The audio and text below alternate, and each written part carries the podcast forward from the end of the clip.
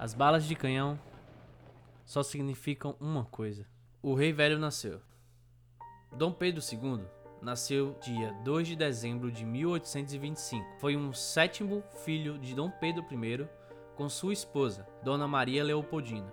Sua mãe morre logo após dar parto ao menino. O menino Pedro não era apenas o único rapaz de sua família, também era para muitos o futuro do reino. A vida de Dom Pedro II não foi fácil. Desde cedo, sua vida foi regrada. A construção de um imperador estava sendo feita desde sua infância. Diferentes dos meninos de sua idade, Pedro II vivia uma vida regrada, com vastas horas de ensino. Quando pensamos em Dom Pedro II, ou quando vemos a sua imagem, é difícil imaginar aquele senhor de barba como um rapaz. Isso não é por acaso. Desde sua infância, o jovem rei era representado em pinturas e nos jornais como um menino amadurecido, mais velho. Essa imagem tinha um propósito claro.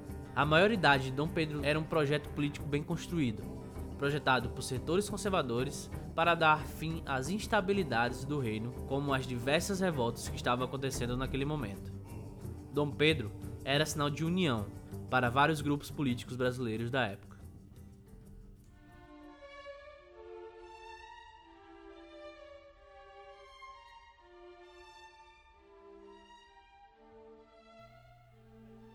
Naquele dia, foi colocado em sua mão um cetro de dois metros de altura.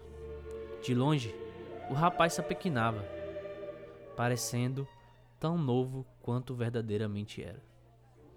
Vestia roupas pomposas que apenas antigas cerimônias de coroação europeias portavam. Dom Pedro II não se coroou, se institucionalizou, quebrando o ciclo do período regencial, que para muitos foi a primeira experiência republicana no país.